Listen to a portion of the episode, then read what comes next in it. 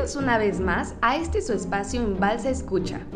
Hoy traemos para ti un especial de Navidad. ¿Alguna vez te has preguntado cómo se celebra la Navidad en otras partes del mundo? Nosotros sí. Es por eso que hoy te contaremos las distintas maneras en las que festejan esta importante fecha alrededor del mundo. Somos una empresa innovadora y de prestigio con experiencia en la práctica de avalúos. Invalsa escucha, conoce y aprende. ¿No te pasa que llega diciembre y el tiempo se te pasa volando? Sales a la calle y notas un frío especial, gente que parece ir más deprisa. Llega la noche y la ciudad se ilumina con cientos de lucecitas. Adornos por todos lados y a donde sea que voltees, habrá alguien que te recuerde que ya está por llegar la Navidad. Mi nombre es Carla y en compañía de Yanel te estaremos contando sobre las tradiciones navideñas más interesantes del mundo. Imagina que un día de estos despiertas y te encuentras en otro país. Decides dar un paseo por la ciudad y notas algunas cosas inusuales para ti, como árboles rodeados de telarañas, criaturas monstruosas deambulando por la calle, niños que atan a sus padres con el fin de obtener regalos mientras ríen alegremente. Puede sonar extraño para ti, pero son tradiciones que practican en diversos lugares del mundo y que hoy conocerás. A mí me gustaría empezar por los festejos en España. Cada año, desde 1812, el 22 de diciembre, se lleva a cabo el tradicional sorteo de la Lotería de Navidad, mejor conocido como el Gordo. ¿Te imaginas iniciar los festejos con la noticia de que te ganaste la lotería? Seguro que te cambiaría el día.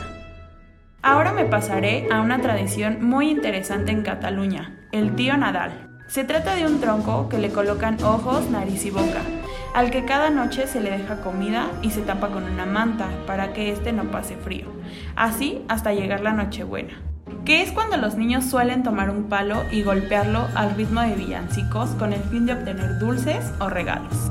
Está súper interesante. Podría compararse un poco con las piñatas que solemos romper en posadas, donde los picos representan los siete pecados capitales, que es la pereza, la gula, envidia, ira, lujuria, avaricia y la soberbia.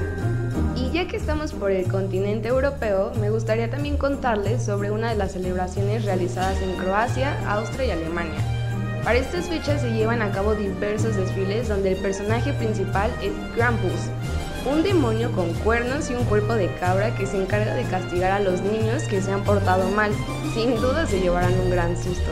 Pero también una gran sorpresa si en algún momento asisten a estos países europeos en esta fecha.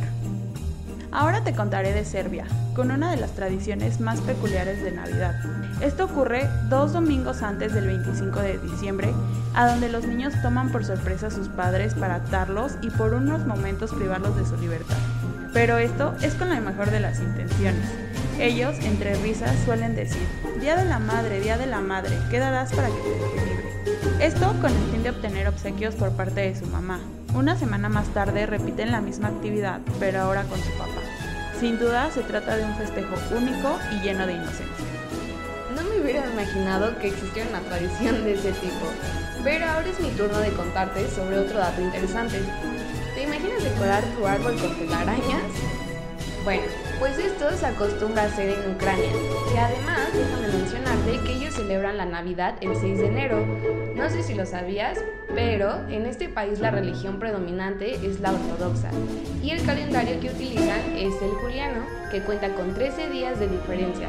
Pero bueno, volviendo al árbol decorado con telarañas, esto se debe a una antigua leyenda sobre una viuda madre de varios pequeños que al acercarse estas fechas y debido a la falta de recursos para adornar su árbol de Navidad, aquella mujer decidió adornar un árbol que se encontraba frente a su humilde cabaña, colocando entre sus ramas frutas y nueces para festejar la llegada del niño Jesús. Mientras dormían unas arañas que habitaban en aquel árbol, tejieron una enorme telaraña que al amanecer se había convertido en hilos de oro y plata. Y desde entonces los árboles se decoran de esa manera para traer buena fortuna. Ahora nos trasladaremos al continente asiático, específicamente a Japón, en donde tan solo el 1% de la población es cristiana. Sin embargo, no pasa por alto este día. Tiene un toque más romántico y suele pasarse con sus parejas o amigos. Es la versión del 14 de febrero, pero japonés.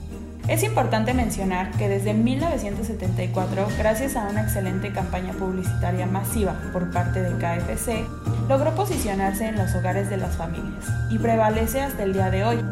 En las casas japonesas, para estas fechas, no puede faltar el famoso pollo Kentucky.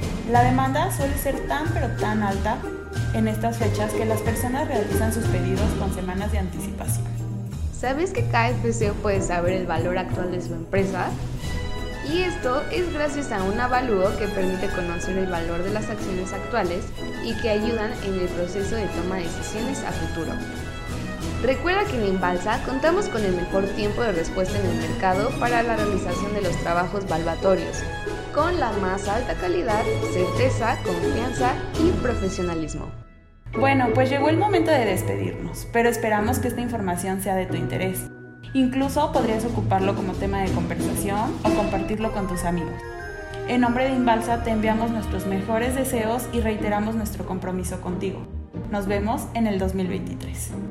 Te invitamos a que actives la campanita para seguir recibiendo notificaciones cada que subamos un nuevo episodio. Escúchanos en Spotify, Apple Podcast, Google Podcast y Amazon Music. Y recuerda que Inbalsa es tu mejor elección en avalúos.